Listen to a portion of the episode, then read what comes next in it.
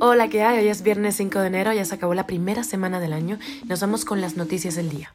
Esto es Cuba a Diario, el podcast de Diario de Cuba con las últimas noticias para los que se van conectando.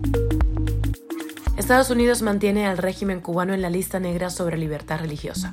El 8% del petróleo exportado en 2023 por Venezuela terminó en Cuba. Más de 18.000 cubanos pidieron refugio en México durante 2023.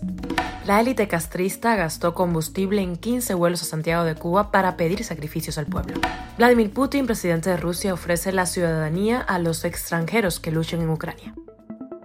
Esto es Cuba a Diario, el podcast noticioso de Diario de Cuba.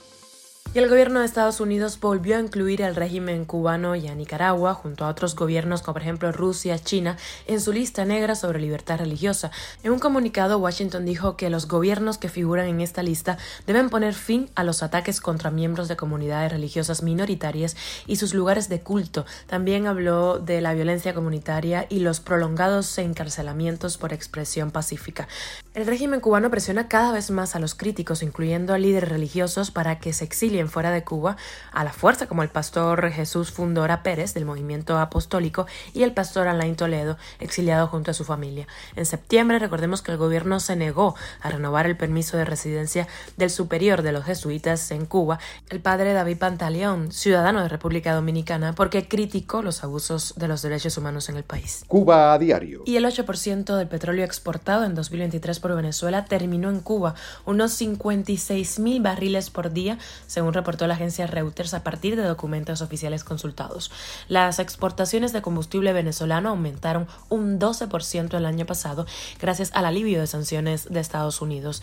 Ese país recibió el 19% del total de los envíos, alrededor de 135 mil barriles por día, mientras que países de Europa recibieron el 4%.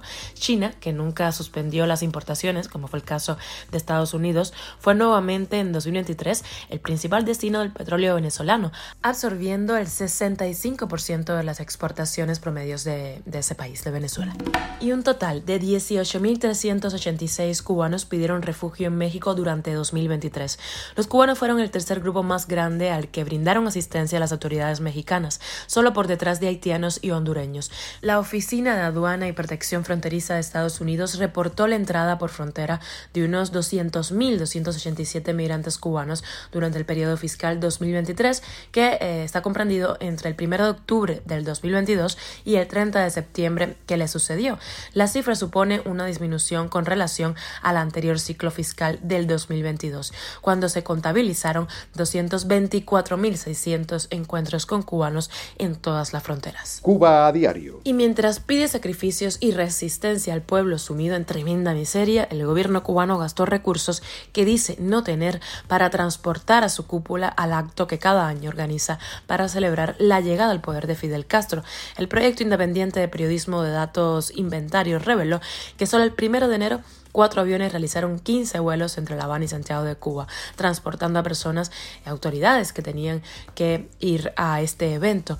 Inventario lamentó que ni el Partido Comunista ni el gobierno rindan cuentas sobre estos gastos en taxis aéreos para eventos eh, meramente políticos culturales que no tienen impacto en la economía diaria del pueblo.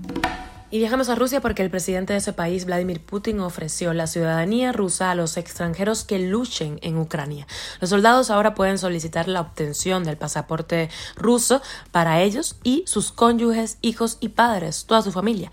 Moscú no publica datos sobre el número de extranjeros que lucha eh, de su lado en la invasión de Ucrania. Sin embargo, en los últimos meses se ha filtrado información de los cubanos que se alistaron en el ejército ruso a cambio de pagos equivalentes a más de 100 veces el salario promedio en la isla.